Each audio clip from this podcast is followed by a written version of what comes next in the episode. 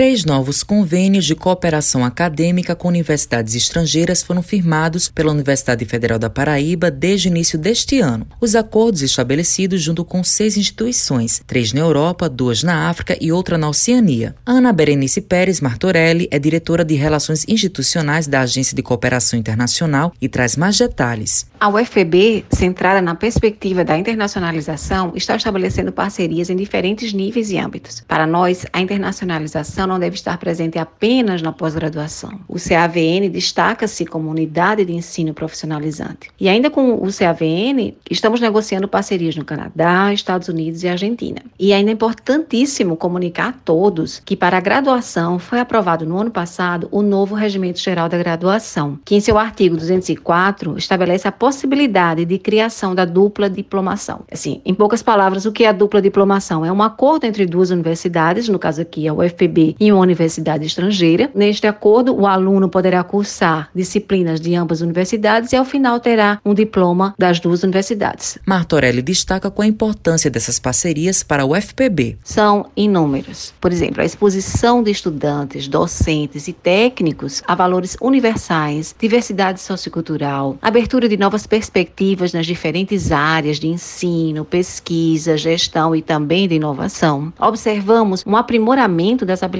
cognitivas dos envolvidos, como pensamento crítico, busca de informação, resolução de problemas, tomada de decisão, capacidade de lidar com as mudanças. Estas parcerias também nos levam à possibilidade de elevação dos padrões acadêmicos, da qualidade dos nossos programas, dos nossos currículos e além da qualificação dos recursos humanos. Né? E por fim, eu posso dizer que as parcerias internacionais contribuem para o fortalecimento e a promoção da imagem da nossa instituição no mundo. Ana pontua quais são os avanços da instituição em relação aos convênios. Nós temos intercâmbio de informações e publicações, intercâmbios de docentes, pesquisadores, discentes, técnicos, participação em seminários, colóquios, simpósios, mas nós temos também acordos específicos, que pode ser para um curso, por exemplo, ou para um laboratório. Temos acordos apenas de mobilidade estudantil, docente ou técnica. Matheus Lomar para a Rádio Tabajaro, emissora da EPC, empresa praibana de comunicação.